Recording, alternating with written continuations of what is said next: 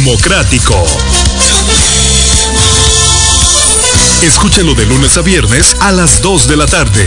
Director Carlos Fernández.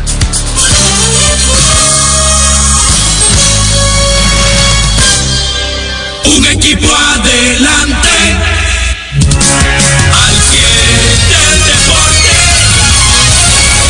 Hola, aquí estamos en Radio Actual 107.1 de lunes a viernes a las 12 mediodía y 6 de la tarde. Y también everardorera.com, Facebook everardorera.com, Twitter arroba al pie del deporte, Instagram Evergol CR oficial y nuestro canal de YouTube fútbol.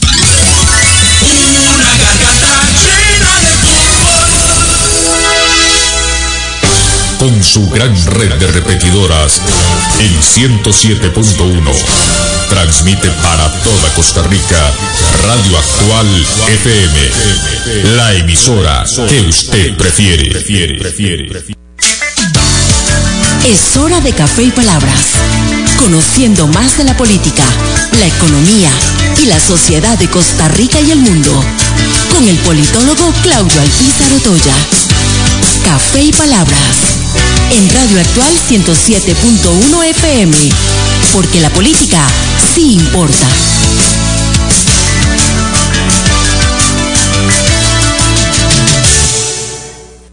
Porque la política sí importa. Eh, buenos días, un placer estar con ustedes. Les saluda su amigo Claudio Alpizar a través de Radio Actual 107.1 FM, con la ilusión que siempre tenemos todos los días de lunes a viernes a las 9 de la mañana, de poder compartir con ustedes temas importantes de la política nacional e internacional. Les recuerdo que nos pueden ver, si quieren disfrutar de la imagen del programa, a través del Facebook Live de la emisora actual 107.1 FM y también los Spotify que a partir de las eh, 2 de la tarde aproximadamente eh, ya están subidos los programas día a día y usted pues puede, si se queda medio camino o si no lo pudo oír o si desea compartirlo, puede conseguir el audio en el Spotify. Hoy vamos a hablar de política internacional. He invitado a Walter Rubén Hernández, un reconocido abogado costarricense, quien ha sido también diplomático costarricense, eh, quien es estudioso de la historia de América Latina y le da continuidad a los procesos que se dan a nivel internacional. Con él vamos a conversar el día de hoy sobre diversos temas de nuestro continente.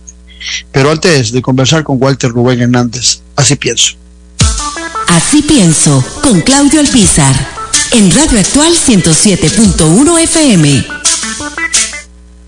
Somos muy dados en el país a hablar de izquierda y de derecha, eh, tratando de eh, polarizar el, tema, tratando de evitar que hay pensamientos ideológicos que pueden tender un poquito a la izquierda, un poquito a la derecha, pero que en el gran péndulo ideológico hay muchos grises.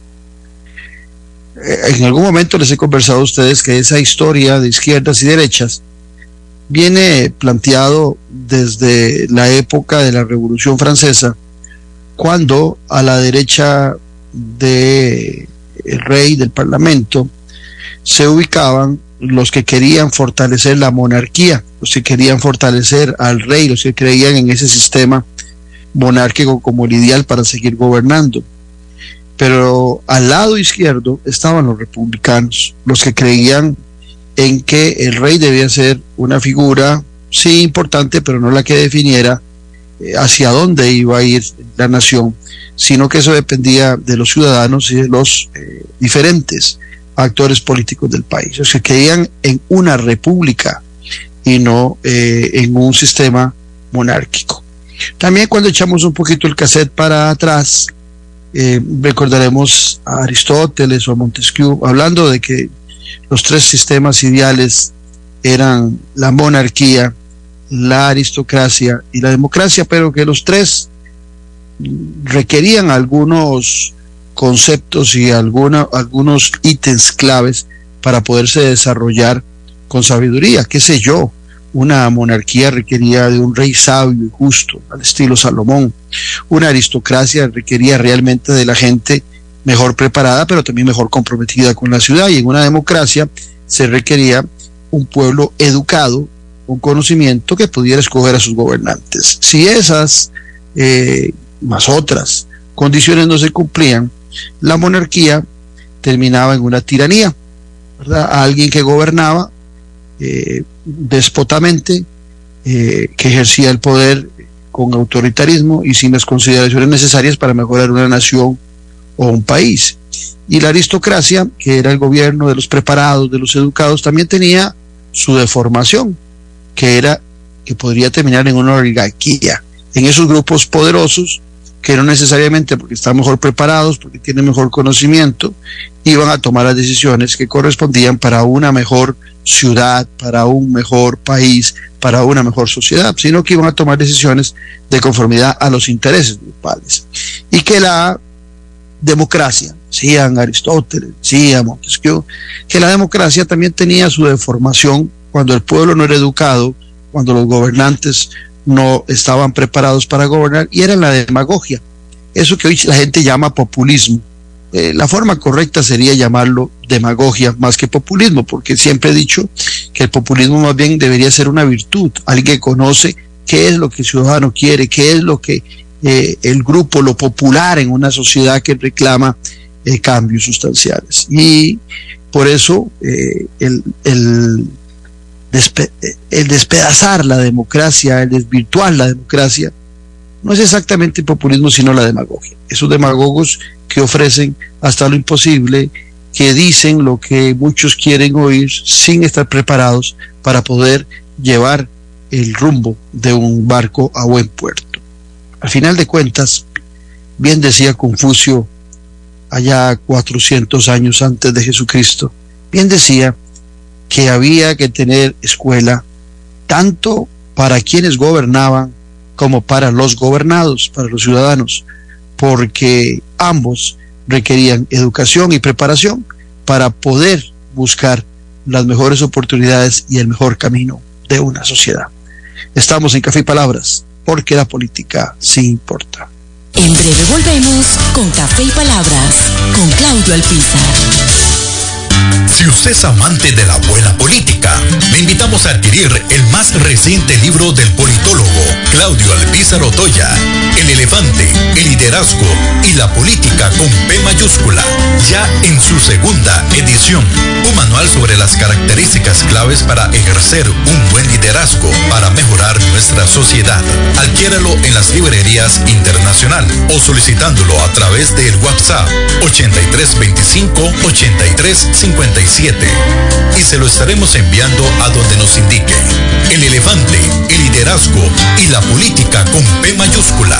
Valor 8600 colores. Disfruta de la aventura en familia con tu nuevo MG RX8, el SUV más grande para 7 pasajeros. En la ciudad, la playa o la montaña, Costa Rica es para disfrutarla con el más grande, con el MG RX8, con tracción 4x4, 6 modos para manejo, un gran espacio interior y la tecnología de vanguardia para disfrutar en familia del confort en cualquier terreno. Descubrí el nuevo MG RX8 desde 698 dólares al mes en nuestras sucursales de La Uruca, Curridabat, Multiplaza Escazú o en www.mg.cr.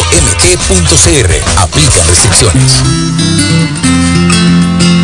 Nueva temporada de Noche sin Tregua con Claudio Alpizar. Durante 11 temporadas hemos disfrutado junto a usted de lo mejor de la política, de la sociología, de la economía y más, para formarnos como mejores ciudadanos. Acompáñenos todos los domingos al ser en punto a las 8 de la noche. Disfrute de la política con P mayúscula, por Tica Visión y por nuestro canal en YouTube. Noche sin tregua, con los mejores análisis y debates de la política nacional e internacional. Noche sin tregua, la política con P mayúscula.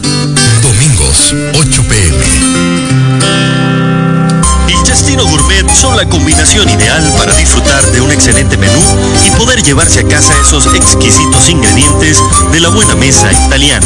Te brindamos los sabores de Italia, acompañando excelentes vinos de la campiña europea. Y en el Cestino Gourmet tenés un mercado bien surtido, con finos ingredientes que utilizamos acá para que lleves a casa nuestra sazón y elabores tus platillos a nuestro estilo. El Cestino Gourmet pone a Italia en su mesa y en su casa. En Cecino Gourmet encontrará variedad de canastas navideñas con productos seleccionados. Visítenos en Facebook, Instagram y Waze. Teléfono 2572-1256. Revista Decisiones. Una ventana de conocimiento del acontecer nacional e internacional. Disfrute de artículos de opinión y ensayos de grandes profesionales de nuestro país y de otras latitudes.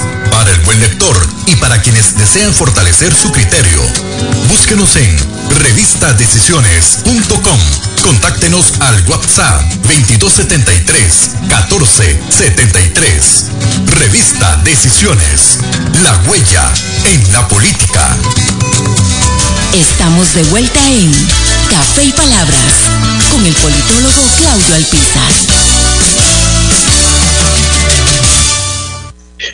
Porque la política sí importa y es tan importante que vamos a hablar de política internacional y para eso hemos invitado a Walter Rubén Hernández, que con frecuencia lo invitamos no solamente por lo estudioso que es Walter de, de la política internacional, sino por el bagaje histórico que tiene de lo que ha sucedido en nuestro continente y además de eso, por su formación como abogado y doctor en Derecho Internacional.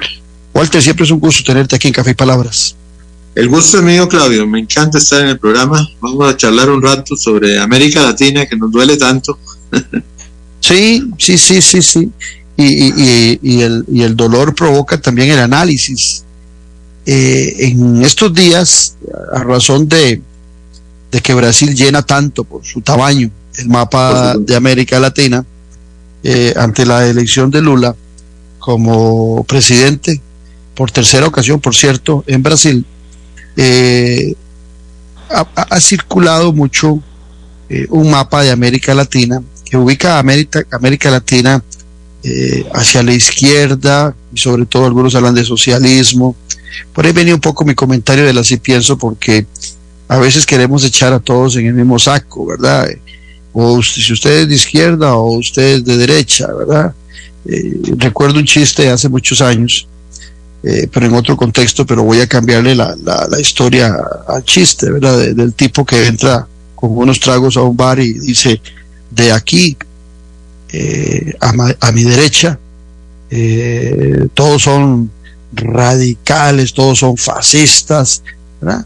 Y hay un tipo que está de ese lado y le dice, no, momento, yo no soy ningún fascista, digo, entonces venga para el lado de la izquierda, están todos los comunistas, o sea, no había otra posibilidad, no, no, había términos medios. Y, y en esa visión muchos están haciendo una lectura de América Latina como un continente socialista, como que los liderazgos fueran lo mismo. Y te dejo el marco de referencia para que vos amplíes lo suficiente con la llegada de Lula, que fue la punta de lanza, el hombre que promovió el foro de Sao Paulo, eh, todavía se acentúa más esa percepción, pero también hay que tener claro que eh, las alianzas de Lula hoy son muy diferentes y el contexto en que llega América Latina son muy diferentes al tiempo donde estaba el ALBA y habían otros movimientos de izquierda que podían apoyar muchas de sus posiciones. Inclusive lo vimos en campaña a Lula muy conservador en algunos temas y no tan progre. Entonces te dejo ese panorama para que nos ilustres de cuál es la percepción o qué es lo que analiza Walter Rubén Hernández en ese giro eh, ideológico que algunos plantean de América Latina hacia la izquierda. Mira, Claudio, lo primero que te voy a decir es que los términos izquierda y derecha, como, como, como vos y yo los vivimos, y yo los viví en mi juventud, donde definitivamente la izquierda era, era tendiente hacia ideologías marxistas, marxistas eh, que habían evolucionado, marxista trotskista, marxista leninista, marxista stalinista, maoísta, había, había diferentes corrientes dentro de, de lo que originalmente, que Carlos Marx nunca imaginó en lo que iba a terminar su, su, su planteamiento eh, político. Y, y, por otro lado, tenías, este, eh, estábamos en medio de la Guerra Fría, había un enfrentamiento entre el este y el oeste, este, el este representado por la Unión Soviética y el otro, el otro bloque, el bloque capitalista, representado por los Estados Unidos de América. Y, esa cortina de hierro, esa cortina de hierro que se produce al fin de la Segunda Guerra Mundial entre, entre esos dos bloques, eh, está marcada por varios elementos. Uno, es eh, la falta de libertad y el control absoluto de la economía por parte de los países de lo que llamábamos izquierda. Y del otro lado, la parte de derecha, que era básicamente un capitalismo, si se quiere, que llegó a, exageraciones. y, yo sí creo que en algún momento, en medio de, esa lucha, se dio, se dio algo como, no digamos intermedio, pero se dio una tercera opción, que era básicamente una tercera vía, que era el socialismo democrático, los socialdemócratas, social cristiano-demócratas, podríamos decir, que buscaban, que buscaban en el Estado la forma de que el ser humano pudiera realizarse, no solo como conjunto, sino a nivel personal, respetando ciertos principios básicos como la libertad, el derecho a la vida, lo que llamamos derechos humanos. Pero la base fundamental de eso estaba dada por la educación. Definitivamente, vos lo decías antes, la educación es fundamental para que la democracia prospere. Hoy por hoy, hoy por hoy, yo siento que uno de los problemas graves que tenemos en América Latina es que tenemos pueblos informados. Tenemos inclusive pueblos alfabetizados, pero no necesariamente están educados en las ciencias políticas, en la política, en los problemas sociales y, en la educación cívica. Y por supuesto falta una cultura de la democracia. Es decir, hemos ido perdiendo eso. y, y vos lo ves en redes sociales cómo la gente se atomiza. Vos no podés, y a mí me ha pasado aquí con vos, de dar una opinión sobre algún tema de política nacional y después yo leo los comentarios y me han insultado de todo, me han dicho de todo y otros me han alabado. Una, una, una, una, una atomización extrema y, y, eso se ve reflejado a nivel de las sociedades. En América Latina, nosotros como latinoamericanos hemos tenido eh, un problema grave desde los tiempos de la colonia. Y es que no solamente un problema latinoamericano, pero yo me voy a concentrar en América Latina porque se da en muchos lugares a nivel mundial. Y es ese tema de que a nosotros, cuando vino la independencia, básicamente nuestros pueblos eran bastante ignorantes en el sentido de que no tenían educación. Y, y, los, que, los que dirigen la lucha de independencia eran básicamente pequeñas castas intelectuales o económicas. Simón Bolívar era un hombre además de mucha fortuna, además un hombre educado. Eh, San Martín era un hombre de, alto rango militar que había estado en el ejército español, luchó contra Napoleón, regresó a América. Y así si lo vemos en los diferentes países. Entonces, ¿qué ocurre? Cuando se inician las guerras de independencia, eh, eh, esta lucha por la libertad y por crear un nuevo modelo, etcétera, etcétera, incluso siguiendo el ejemplo de la Revolución Francesa, que también fue una casta ideológica la que llevó, porque no fue el pueblo, el pueblo siguió a un grupo de gente. Y lo mismo era, una, era, una aristocracia, igual que en Estados Unidos. Sí, son, son élites. En Estados Unidos pasó lo mismo. La élite que se reúne en el Congreso Continental en Filadelfia, con la única excepción posiblemente de Benjamin Franklin, que no era un hombre millonario, todos los demás eran hombres de fortuna, de dinero, Washington, Jefferson, Davis, todos eran hombres de fortuna, incluso tenían esclavos y todo, pero y lo que básicamente querían era que hacer negocios y que Inglaterra no los molestara con el tema de los impuestos. Correcto. Y, se da la independencia de los Estados Unidos, que es una independencia muy sui generis y un modelo que algún día podemos hablar específicamente solo de eso, porque tiene esos contrastes muy grandes con, con, la Revolución Francesa y el resto de América Latina, pero va a generar el modelo presidencialista, la división de poderes. Podríamos decir que es el primer Estado moderno que empieza a funcionar realmente como debe funcionar y se mantuvo. En eso, acordarte de aquella famosa historia cuando está el desmadre, por llamarlo de otra forma, que está provocando la Revolución Francesa en Francia, donde los aristócratas y los monárquicos están asustados de que como que el pueblo es un desorden lo que están viviendo y Alex de Tocqueville está llegando de los Estados Unidos donde apreció cómo estaba funcionando la democracia sobre esos valores de la Revolución Francesa y partiendo de los principios del parlamentarismo inglés y les dice, no, pero un momento, allá del otro lado del charco, allá del otro lado del Atlántico, vieran que está funcionando muy bien, le dice Alex de Tocqueville a, a los franceses. Entonces, no, no fue un tema sencillo en el caso de Francia y en el caso seguramente de, los Estados Unidos de América, lo que pudo haberlo hecho un poco más sencillo era que realmente eh, ante la independencia requerían un sistema que se acoplara a esas nuevas exigencias. Mira, hay una diferencia fundamental entre un modelo de, revolución americana y francesa. La revolución de los Estados Unidos, cuando vos lees la declaración de independencia que redacta Jefferson sobre un, borrador que habían hecho Franklin y Adams y otros, y el mismo Jefferson, empieza muy bonita. Todos los hombres son creados iguales por Dios y tienen derecho a la felicidad, etcétera, etcétera. La usan en todas las películas de guerra. Después de eso, la segunda parte son 50, motivos para separarse de Inglaterra y todos son de carácter económico. O sea, el modelo capitalista fue la génesis de la independencia de Estados Unidos. Y ellos fueron tremendamente pragmáticos. Mientras que en la Revolución Francesa vos no ves nada de eso. Vos lo que ves son cosas ideales. Libertad, que la hubo. Igualdad, que estuvo más o menos y fraternidad que nunca la hubo, ¿verdad? Pues andaban cortando la cabeza en la guillotina y andaban peleándose con todo el mundo, entre ellos y con los vecinos. Pero básicamente era un tema así. Eh, faltó, eh, posiblemente a Francia le faltó pragmatismo y a los Estados Unidos tal vez le faltó un poco de idealismo. Bueno, el hecho es que se dio la situación como se dio. Interesante, te interrumpo nada más porque para lo siguiente, en esta semana leía yo que en el juramento de los Estados Unidos, eh, juramento por la bandera, quien lo redactó quería meter libertad, fraternidad y solidaridad, pero que al final de cuentas lo dejó solo con libertad, porque el tema de la fraternidad, cuando lo plantea, era cuando, cuando más eh, racismo y más esclavitud había en los Estados Unidos. Entonces, se, se, pega mucho lo que leía con este comentario que vos acabas de hacer. Sí, sí, ¿no? Y la, la declaración dice que todos los hombres son creados iguales por Dios, salvo que fuera negro o fuera latino o fuera chino. ¿eh?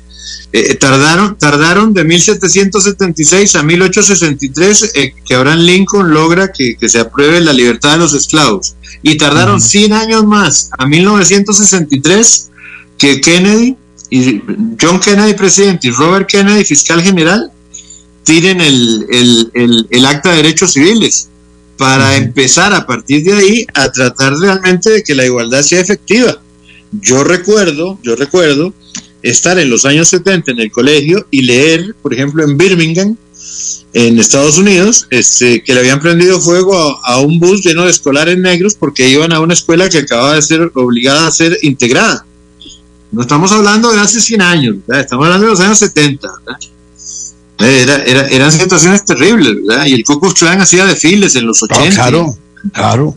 Leía también que, que John F. Kennedy joven en Europa, cuando regresa a Estados Unidos estando muy joven, venía muy impactado por, por Hitler y el pensamiento que se desarrollaba en, aquel, en aquella Europa.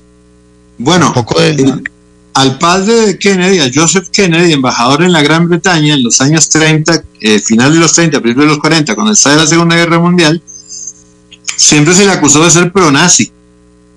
Joseph Kennedy tuvo acusaciones fuertes de haber sido simpatizante. Y lo mismo le pasó al rey Eduardo VII que había abdicado, etcétera, etcétera. Pero bueno, esa es otra historia. Sigamos con América Latina. Creo que uno de los grandes problemas que ha tenido América Latina es que el latinoamericano siempre, eh, em, llevamos más de 200 años buscando el líder, el caudillo. Y así hemos tenido a lo largo de la historia caudillos muy buenos y caudillos muy malos o caudillos que no son caudillos. Porque vos puedes encontrar hombres como Bolívar, como San Martín, como Artigas, como el general Martín Güemes, como Benito Juárez, como José Martí, como Antonio Maceo. Aquí en Costa Rica podemos hablar, por ejemplo, de un hombre como Tomás Guardia, Juanito Mora en su momento, incluso en el siglo XX, el doctor Calderón Guardia y don Pepe Figueres fueron verdaderos caudillos a su manera era un caudillo, aunque más intelectual que otra cosa, que fue don Ricardo Jiménez, que fue tres veces presidente de la República. Pero resulta que eso ha sido general. Sin embargo, después hemos tenido gente que pretende convertirse en caudillos sin serlo realmente. Y, así, por ejemplo, hemos venido teniendo ejemplos lamentables en la historia de, de América Latina a partir de la segunda mitad del siglo XX, donde han aparecido individuos que lo que quieren es este, sencillamente quedarse con el poder o heredarlo de otros caudillos. Un, ejemplo vívido de esto era, por ejemplo, lo que está pasando hoy en Venezuela, donde Chávez, no podemos negar su carisma y, su habilidad para llegar al poder, para generar polémica, para, para llevar adelante un proyecto. No vamos a juzgarlo, no vamos a hacer un juicio axiológico sobre si el proyecto es bueno o malo, pero el hecho es que él llegó al poder producto de una sociedad donde, yo soy sincero, Hugo Chávez solo podía darse en la sociedad venezolana, una sociedad que había vivido del petróleo, donde había una profunda división social entre clase alta y clase baja, la clase media realmente era muy, muy, muy, muy escasa, y donde surge esta figura, este, donde luego de 100 años de explotación del petróleo, el pueblo venezolano había recibido muy poco de, de, de esa riqueza enorme. No olvidemos que los aliados, y Estados Unidos particularmente, pelean las dos guerras mundiales con petróleo venezolano, básicamente. ¿verdad? O sea, la, la riqueza y el, y, el, y el, elemento estratégico que, que, que, era Venezuela era, era enorme.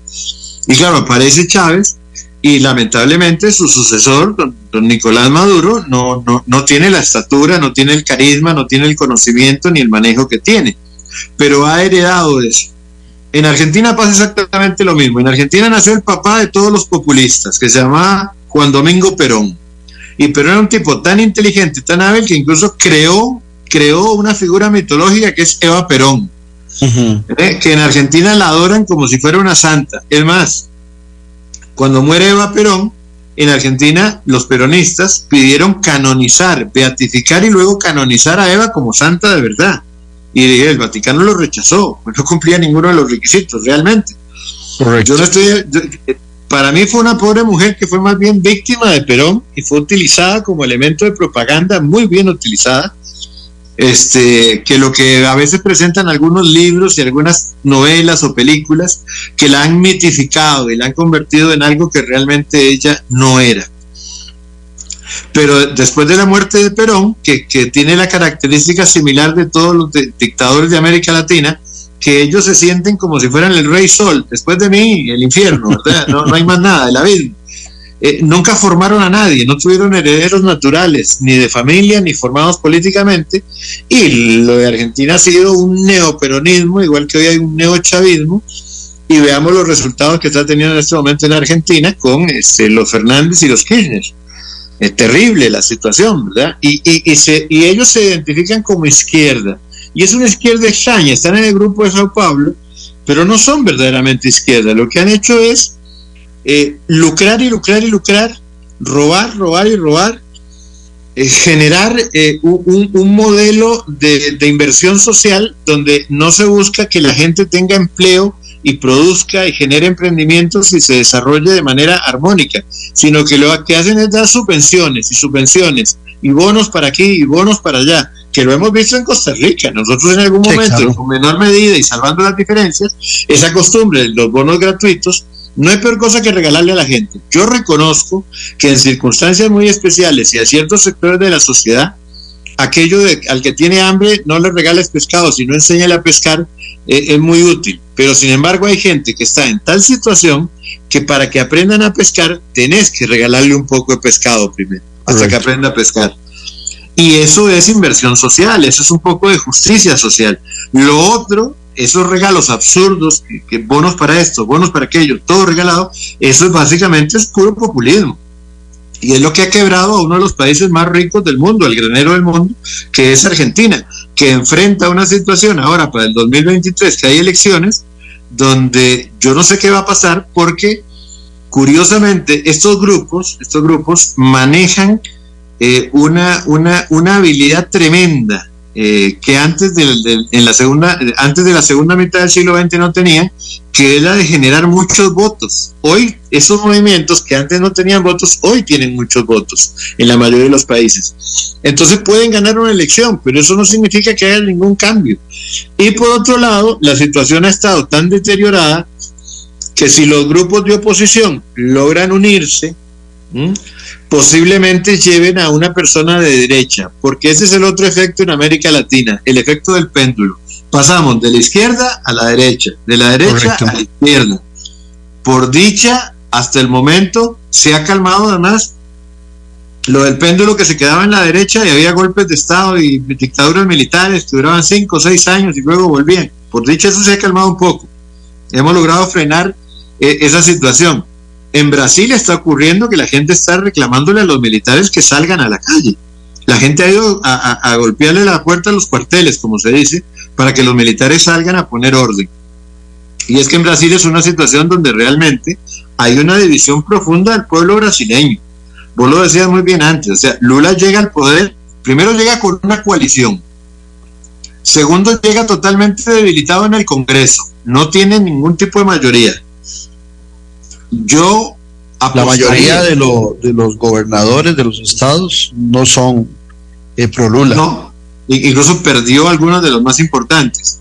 Yo apostaría, y creo no equivocarme, y te apuesto un café a que no va a pasar mucho tiempo sin que en el Congreso brasileño se inicie un movimiento para hacerle un impeachment ¿eh? a Lula. Porque tienen la fuerza, tendrían los motivos y hay una presión de un sector tan popular como el otro, porque la gente que está bloqueando carreteras y que no se quiere ir para la casa también son pueblo. Que esa es otra de las características en América Latina, que la gente de la izquierda dice representar al pueblo, pero ¿a cuál pueblo? ¿Mm? Ese es uno de los grandes temas que, que, que tienen.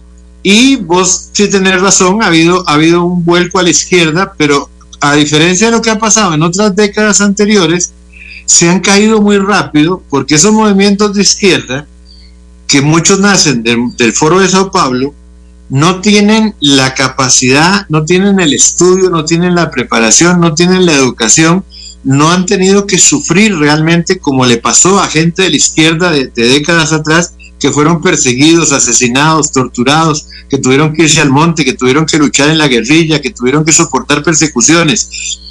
Hoy, por ejemplo, en países como Chile, Boric, un tipo que ni siquiera ha terminado sus estudios, eso, eso te iba a decir exactamente. Se dice de izquierda y progresista. Aquí mismo, en Costa Rica, aquí en Costa Rica, decir soy marxista, soy ateo, soy comunista, es la cosa más fácil del mundo. Es lo más sencillo del mundo. Es una payasada, en mi opinión, decir eso.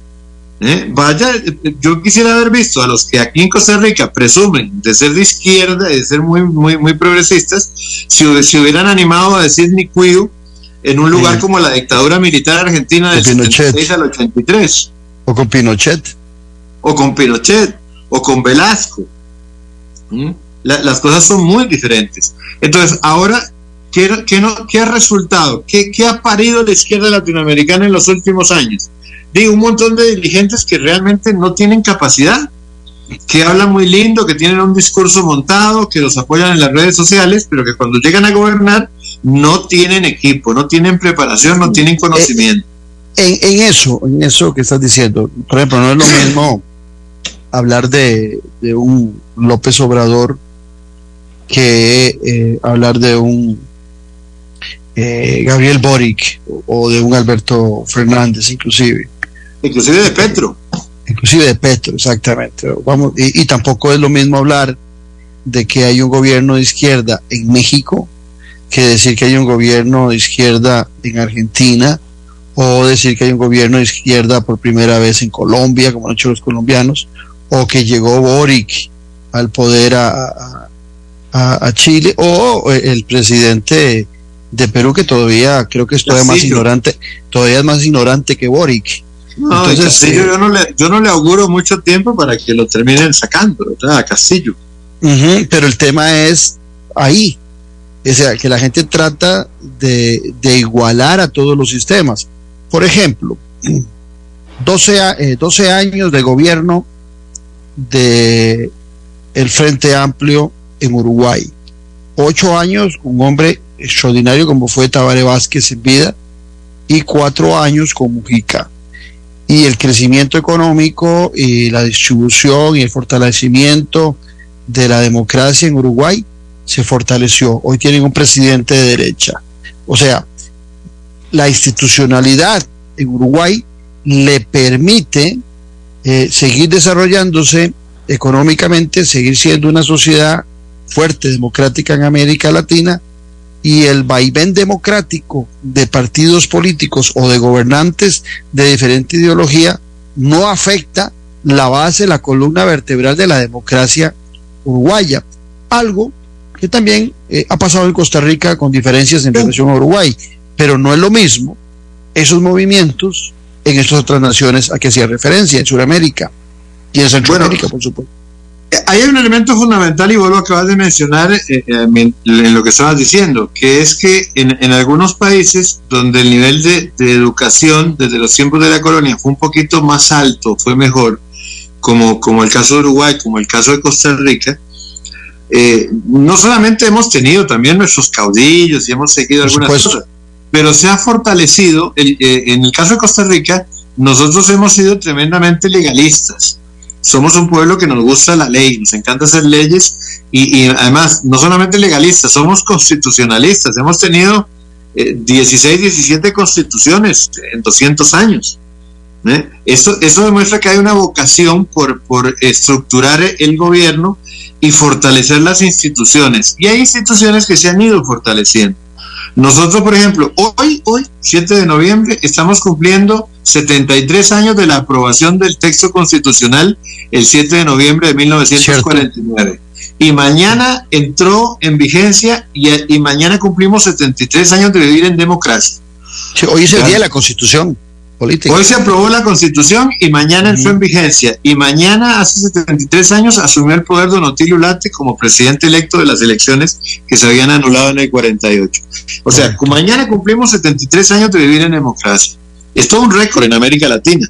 Incluso como constitución es la segunda más vieja del continente y una de las más viejas que hay a nivel mundial, ¿verdad? Entonces, ¿qué pasa? Nosotros a través de esa constitución hemos fortalecido instituciones. En Costa Rica nadie concibe, por ejemplo, un Estado sin la Contraloría General de la República, con todo eso la Contraloría a veces mete las patas y que de repente a, algunos de nosotros nos parece que la, que la Contraloría a veces abusa de sus potestades, pero la Contraloría eh, para, no resulta concebible para un costarricense desaparecer en la Contraloría, como sería lo mismo que desaparecer a la caja, con todo y el problema que significa tener la caja con todos los problemas que, que, genera la caja desde el punto de vista, por ejemplo, en este momento de los trabajadores independientes, de las 700 mil personas que no están eh, afiliadas, que no, que no están aseguradas correctamente y que eso en algún momento debemos enfrentarlo como país y tomar decisiones profundas. Pero nosotros hemos ido fortaleciendo instituciones. La división de poderes en Costa Rica, a pesar de lo que muchos dicen y que critican, y que de repente hasta un día hicimos un programa hablando de que qué malo que el presidente Chávez habló mal del Poder Judicial o de la Asamblea Legislativa. Sin embargo, aquí hay división de poderes. Nosotros no nos podemos engañar. Entonces, eso nos ha permitido mantener un modelo democrático, que, es muy difícil, pero no imposible, es muy difícil que realmente lo podamos eh, traer abajo, que alguien se lo quiera traer abajo. No es imposible, eh, puede ocurrir cualquier cosa, ¿verdad? Los modelos más fuertes democráticos se pueden venir al suelo, ¿verdad? Pero nosotros tenemos un modelo donde, eh, donde además siento yo que el costarricense, luego de, cuatro elecciones donde, donde se ha elegido un tanto más con el corazón y el hígado que con la cabeza, posiblemente ya el costarricense, a partir de ciertos hechos que han venido ocurriendo en materia política, como, como la caída drástica de, de los partidos tradicionales, porque Liberación Nacional y la Unidad han venido al suelo. Hay un divorcio absoluto entre sus ideologías y lo que hacen, la forma en que los dirigen como clubes privados familiares en algunos casos, o como verdaderos grupos organizados, pero no para la política ni el mejoramiento, sino para beneficios personales de ciertos sectores, han acabado con esos partidos. Hay un montón de partidos nuevos que no tienen mayor ideología, pero el, el, que, el, que, nos gobierna hoy en día, ¿verdad? Es un bueno, el que nos gobierna es un partido de taxis. Que vos, vos, conoces muy bien cómo se conformó. Sí, sí. Pero, pero también el ciudadano, dentro del marco de lo que decíamos, de la educación, deja de lado eh, esa, esa formación o, o esa estructura que, que, en una buena democracia deben tener los partidos políticos. Entonces también eh, nosotros podemos estar corriendo riesgos también dentro del marco de lo que hoy se llama eh, populismo en cuanto a esas carencias que hoy demuestran los partidos más tradicionales, y donde llega cualquier partido sin mayor eh, preparación, sin equipos, como le pasa al presidente Rodrigo Chávez, ¿verdad? De donde y hace un concurso de antecedentes como que fuese una empresa y no un equipo de gobierno como corresponde en política. Bueno, precisamente hoy tuvimos un ejemplo claro con, la, con el pedido de, renuncia de, Alberto Franco como representante de Costa Rica en el Banco Centroamericano. el, el, representante de Costa Rica en el Banco Centroamericano es uno de los puestos más importantes para un gobierno no solamente en la parte financiera, es que es en todo. Eh, eh, eh, posiblemente sea el mejor cargo que uno le puede dar, ¿verdad? Pero requiere de una, una confianza absoluta, de una, de una relación no solamente de conocimiento, sino de una relación muy profunda con la persona que ejerce la presidencia de la República. Claro. Pero yo siento precisamente que uno está, de los está- errores- está- está a niveles de un ministerio de la presidencia.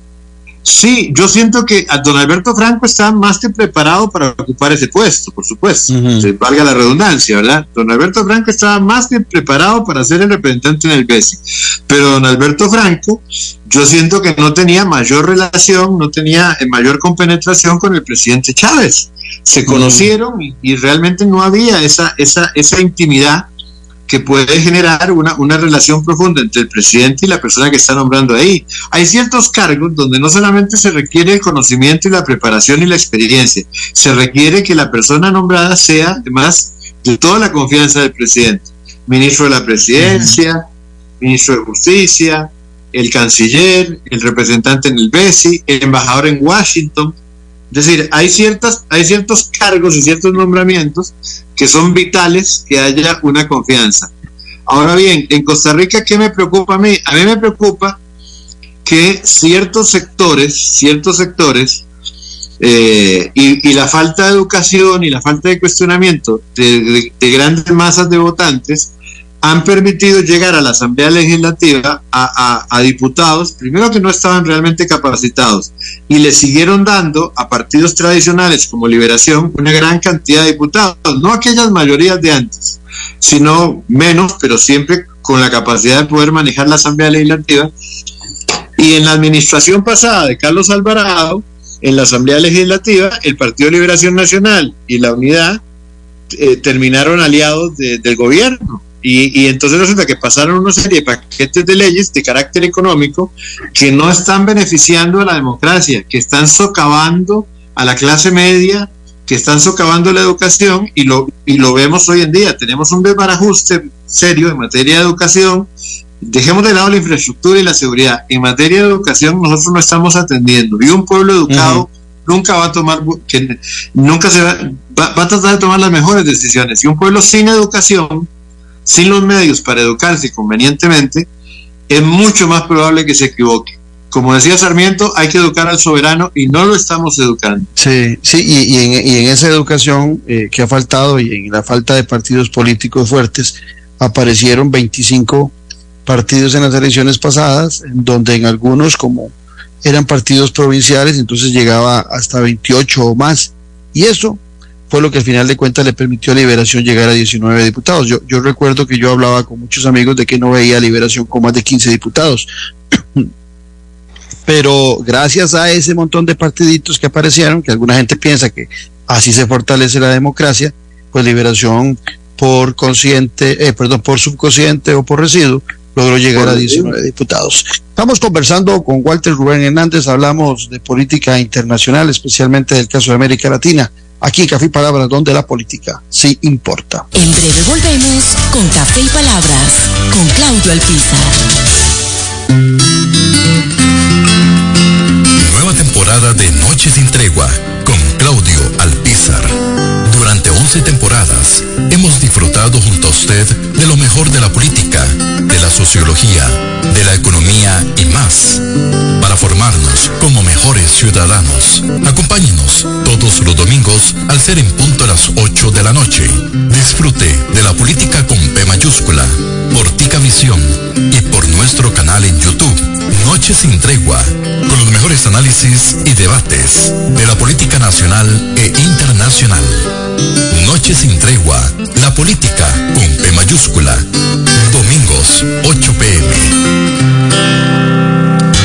Usted es amante de la buena política, le invitamos a adquirir el más reciente libro del politólogo Claudio Alpizar Otoya, El elefante, el liderazgo y la política con P mayúscula, ya en su segunda edición. Un manual sobre las características claves para ejercer un buen liderazgo para mejorar nuestra sociedad. Adquiéralo en las librerías internacional o solicitándolo a través del WhatsApp 8325 8357 y se lo estaremos enviando a donde nos indique. El elefante, el liderazgo y la política con P mayúscula. Valor 8600 colores. Disfruta de la aventura en familia con tu nuevo MG RX8, el SUV más grande para 7 pasajeros. En la ciudad, la playa o la montaña, Costa Rica es para disfrutarla con el más grande, con el MG RX8, con tracción 4x4, 6 modos para manejo, un gran espacio interior y la tecnología de vanguardia para disfrutar en familia del confort en cualquier terreno. Descubrí el nuevo MG RX8 desde 698 dólares al mes en nuestras sucursales de La Uruca, Curridabat, Multiplaza Escazú o en www.mg.cr. Aplican restricciones. El Chestino Gourmet son la combinación ideal para disfrutar de un excelente menú y poder llevarse a casa esos exquisitos ingredientes de la buena mesa italiana. Te brindamos los sabores de Italia, acompañando excelentes vinos de la campiña europea. Y en el Cestino Gourmet tenés un mercado bien surtido, con finos ingredientes que utilizamos acá para que lleves a casa nuestra sazón y elabores tus platillos a nuestro estilo. El Cestino Gourmet ponen a Italia en su mesa y en su casa. En Cecino Gourmet encontrará variedad de canastas navideñas con productos seleccionados. Visítenos en Facebook, Instagram y Waze. Teléfono 2572-1256. Revista Decisiones. Una ventana de conocimiento del acontecer nacional e internacional. Disfrute de artículos de opinión y ensayos de grandes profesionales de nuestro país y de otras latitudes. Para el buen lector y para quienes desean fortalecer su criterio. Búsquenos en revistadecisiones.com. Contáctenos al WhatsApp 2273 1473. Revista Decisiones. La huella en la política. Estamos de vuelta en Café y Palabras con el politólogo Claudio Alpizar. Porque la política se importa, acompañado de Walter Rubén Hernández, eh, doctor en Derecho Internacional y además de eso, eh, diplomático en algún momento en nuestro país. Y hablamos del tema de América Latina. Walter, en el caso de nuestro continente, pues hay naciones que, que marcan, por diferentes razones, marcan eh, la política en el continente. Sin duda, una de ellas es México eh, y la otra es Brasil, como buscando, digamos, las potencias latinoamericanas hacia el norte y la potencia latinoamericana hacia, hacia el sur. Eh, te decía yo que ahora los movimientos eh, que se han de dar en relación a la, a la política eh, en Latinoamérica, a pesar de que puede haber, sí, en esa diversidad que hay de gobiernos de izquierda, en esa variedad, a pesar de que América Latina se mueve hacia esa sintonía, es otro el panorama político de tiempos del ALBA. Eh, ¿qué, qué, qué, ¿Qué lección podríamos recibir de aquel momento que hoy quienes llegan al poder no lo van a cometer de nuevo o van a buscar una mejoría sustancial en sus políticas públicas para el aprecio ciudadano y que la ambivalencia entre izquierda y derecha no sea tan constante en los gobiernos de nuestro, de nuestro continente. Mira, uno de los temas más delicados eh, en América Latina, eh, ahora por ejemplo en Brasil que asume Lula, bueno, AMLO, que, eh, López Obrador que está en México, en Argentina, en Argentina puede ser que gane todavía, que se mantenga eh, la izquierda, lo dudo mucho, posiblemente gane el centro, gane la derecha en Argentina, pero si hay, eh, y en Venezuela digamos que se diera la posibilidad de que hubiera un cambio de gobierno, yo siento que más bien se pasaría de Maduro a otro chavista, pero tal vez de, con diferente estilo, es decir, se va a ir transformando. Lo mismo que le pasó al peronismo, que se empezó a dividir en diferentes grupos, lo mismo le va a pasar, le, le ha pasado al chavismo. Pero lo, lo, que tienen que asumir es que la realidad presente en América Latina es sumamente pobre. O sea, en América Latina estamos viviendo una crisis económica terrible que ya venía de antes y que se acrecentó con la pandemia, que se ha acrecentado con el tema de la violencia. Y, y seamos realistas, Claudio, un 25% o más de la economía de América Latina es producto de situaciones ilegales, del contrabando, del narcotráfico, Correcto. del lavado de dinero.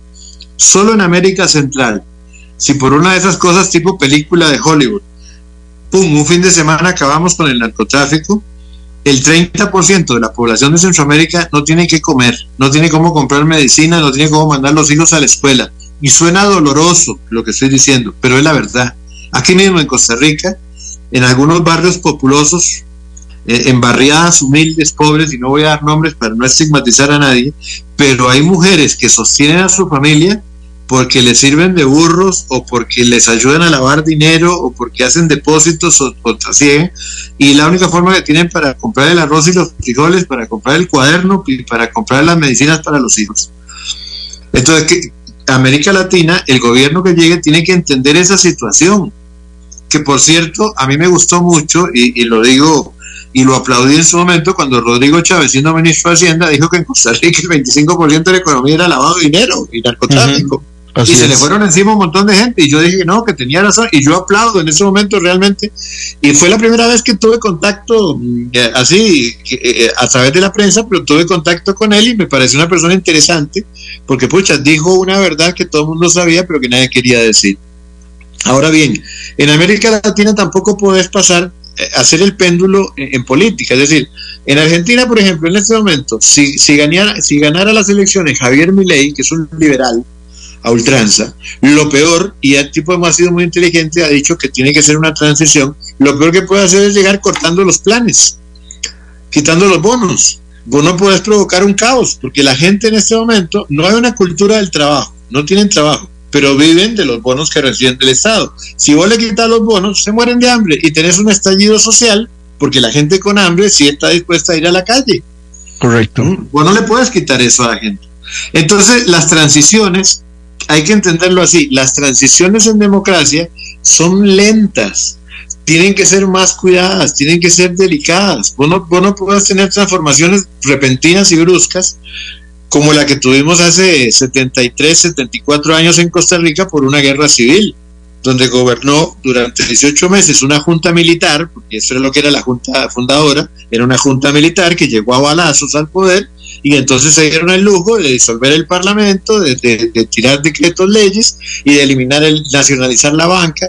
¿Vos te imaginas lo que es nacionalizar la banca con una asamblea legislativa? Es un milagro. No, no, no, no. Entonces, en democracia, lo primero que tiene que entender la gente, que es, aparte de educarse, que los cambios no son espectaculares, no son milagrosos. Los cambios son paulatinos y no se hacen de la mañana a la noche y requieren a veces no de uno, sino de varios gobiernos. Inclusive, te digo más, en países como Venezuela, en el cual yo viví durante varios años, fui embajador en Venezuela, de Costa Rica, el problema profundo que tiene la sociedad venezolana es que en Venezuela hay una cultura de la pobreza que viene desde el siglo XX, producto de la enorme riqueza petrolera. Y esa cultura, y esa cultura de la pobreza la tienen los más ricos y los más pobres. Y vos, para cambiar esa, esa mentalidad, esa cultura, los, los cambios culturales no se hacen en una o dos generaciones, son 50, 60, 70 años para transformar eso. Correcto. Y por más internet que tengas, no lo vas a acelerar, no lo vas a acelerar. Los cambios culturales no se hacen en dos años, cuatro años. Uno de los problemas graves que tenemos aquí en, en Costa Rica es que nosotros sabemos que necesitamos transformaciones profundas.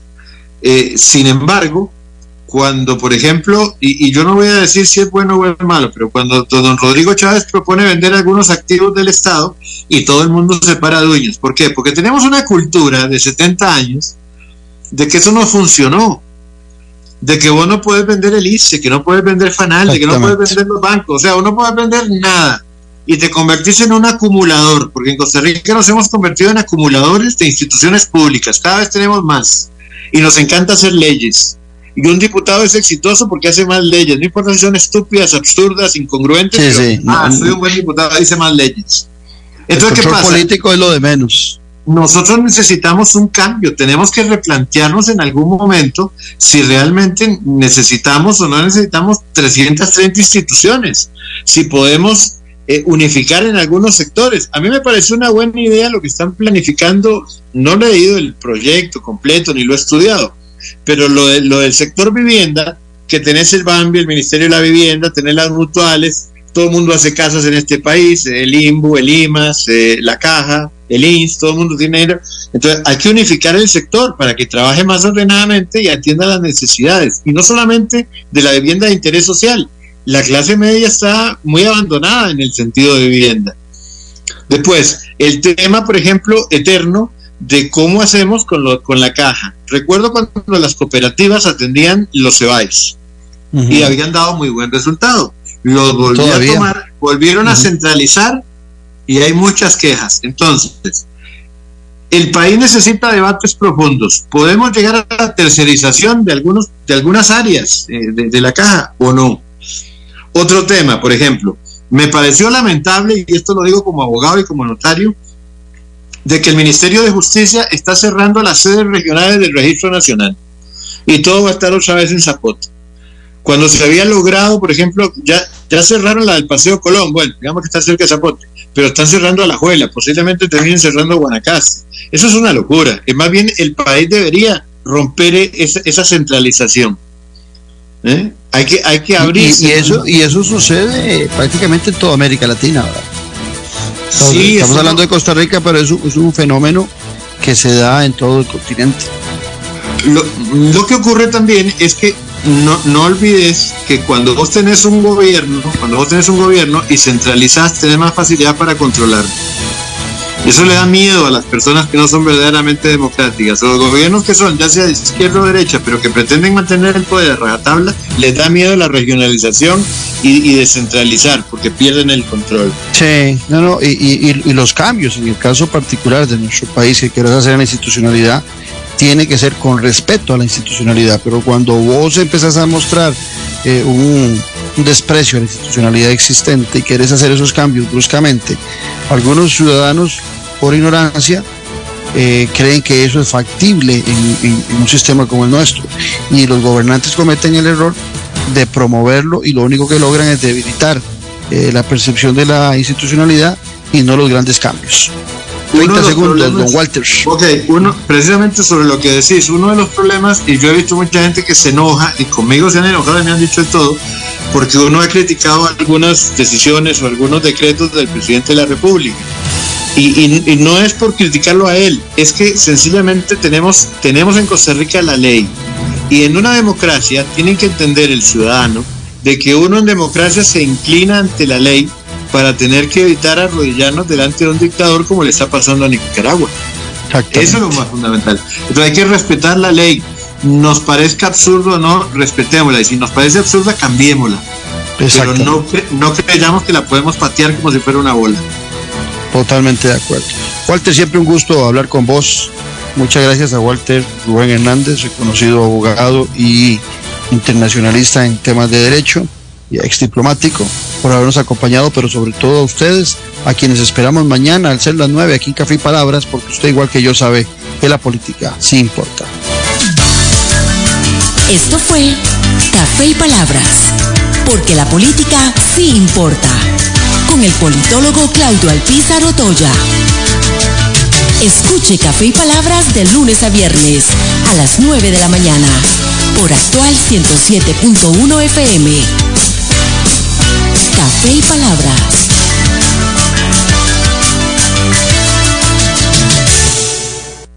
Para mí, ser empresario y propietario de mi negocio es sinónimo de capacitación. Tengo presente que todos los días hay que seguir aprendiendo para que mi pyme crezca. El INA, por medio de la Unidad para el Fomento y Desarrollo Empresarial, pone a su disposición asesorías, capacitaciones y guía profesional gratuita para que su emprendimiento se nutra de conocimientos en gestión empresarial. Guía profesional gratuita. Para más información, 2210-6770. INA, tecnología e innovación para la empleabilidad. Aquí y ahora, las noticias del momento en Actual FM. El INA Cartago le invita a la exposición Vidrio, un gran pasado, un claro presente y un brillante futuro. Un recorrido del vidrio a través de la historia de la humanidad y sus diferentes usos. Del 8 al 23 de noviembre. De 8 de la mañana a 2 de la tarde. En el INA Cartago. Costado norte del Centro Comercial Metrocentro, Cartago. Entrada gratuita. INA, tecnología e innovación para la empleabilidad.